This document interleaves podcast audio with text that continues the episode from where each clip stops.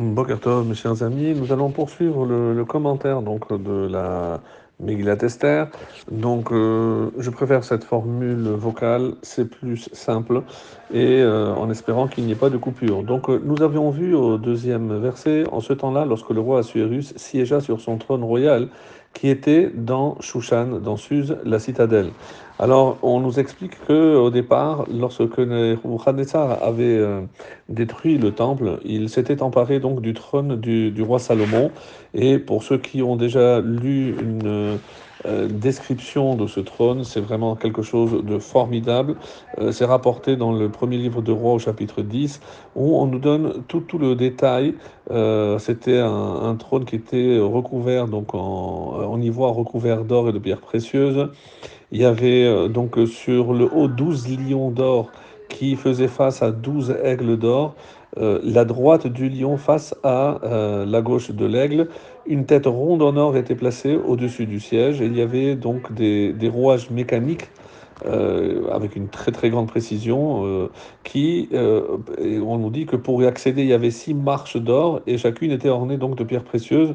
Sur les deux côtés, il y avait deux vignes d'or avec des grappes de raisin et deux lions d'or creux à l'intérieur était rempli de différents parfums et de plantes aussi aromatiques. Lorsque le roi montait sur le trône, on dit qu'un rouage qui se mettait en route et répandait de bonnes odeurs. Sur les pattes de lion étaient inscrites des recommandations pour euh, l'aider à, rendre un jugement juste.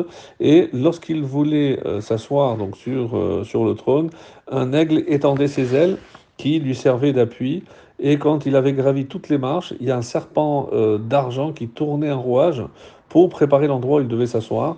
Et par la suite, on dit que euh, sur chacun des deux lions de la marche supérieure, il y avait deux piliers de marbre euh, sur laquelle il y avait une colombe au nord qui était perchée, et elle présentait au roi un Sefer Torah et le lion de gauche donc tendait sa patte et posait la couronne sur sa tête. On pouvait imaginer, c'était quelque chose de formidable. on dit que lorsqu'ils l'ont ramené euh, euh, en Babel, euh, donc ce trône n'a jamais pu euh, fonctionner.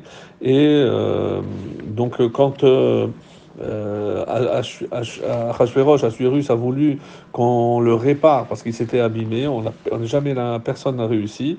Et donc il a fait euh, venir des spécialistes à Shushan, dans la capitale, pour euh, qu'ils fassent quelque chose qui ressemble, mais euh, ils n'ont jamais réussi. Alors, par la suite, on dit qu'il a fait euh, le festin dans la troisième année de son règne, troisième chapitre.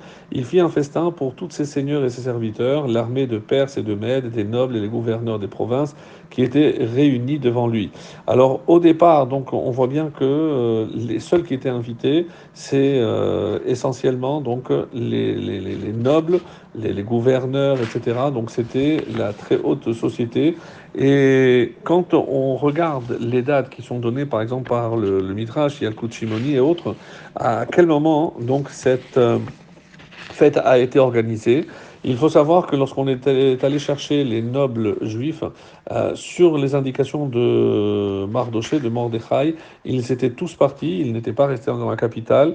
Et dans la capitale, il ne restait que 18 500. Et c'est ceux-là qui sont venus euh, assister au festin puisque après les euh, 180 jours, et d'après le Midrash, quand est-ce qu'a commencé le festin de Achashverosh C'était le premier Nissan. Donc ça a duré 180 jours, si on compte exactement, sachant qu'il y a euh, au moins 3 mois qui n'ont que 29 jours.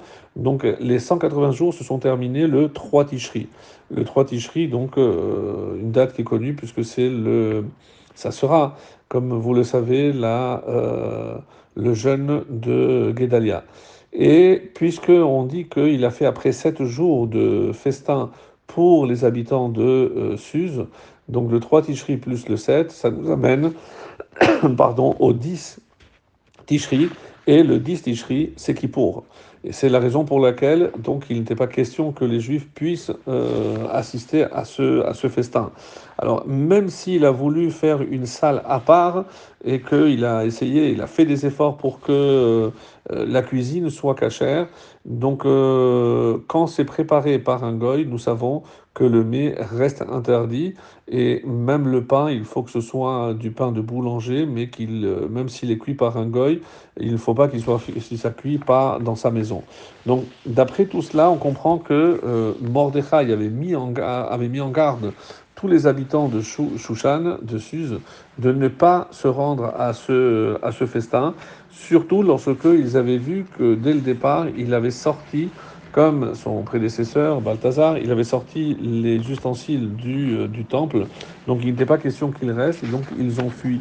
La majeure partie donc des habitants, en tout cas des, euh, des, des, nobles juifs, étaient partis, et euh, Qu'est-ce qu'il voulait finalement, euh, le roi Achashverosh C'est montrer sa puissance. N'oublions pas, comme nous l'avons dit, qu'il avait perdu la moitié de son royaume, et c'est pour continuer à faire étalage, comme le texte dit, Behar Oto. Il voulait faire étalage de sa richesse, comme le dit le verset 4, étalant la richesse de son faste royal et la précieuse splendeur de sa grandeur pendant un grand nombre de jours, 180 jours.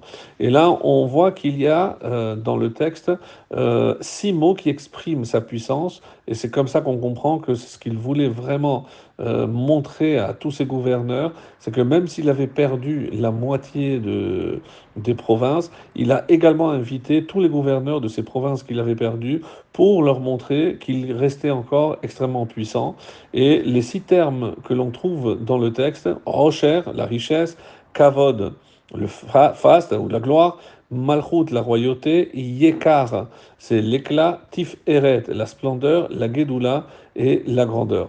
Voilà véritablement la finalité de ce, euh, de, ce, de cet étalage de, de, de richesse, 180 euh, jours, et, et surtout qu'il voulait euh, faire reconnaître aux Juifs que les 70 ans euh, étant finis, les 70 ans d'exil, et comme il n'avait pas été délivré, qu'il devait s'en remettre à lui. Ça, c'était euh, véritablement l'intention lorsque il a invité euh, tous les Juifs qui n'auraient euh, évidemment pas euh, dû se rendre à ce festin.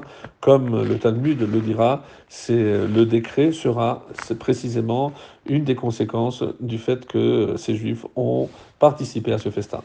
Voilà pour aujourd'hui, excellente journée et la suite demain.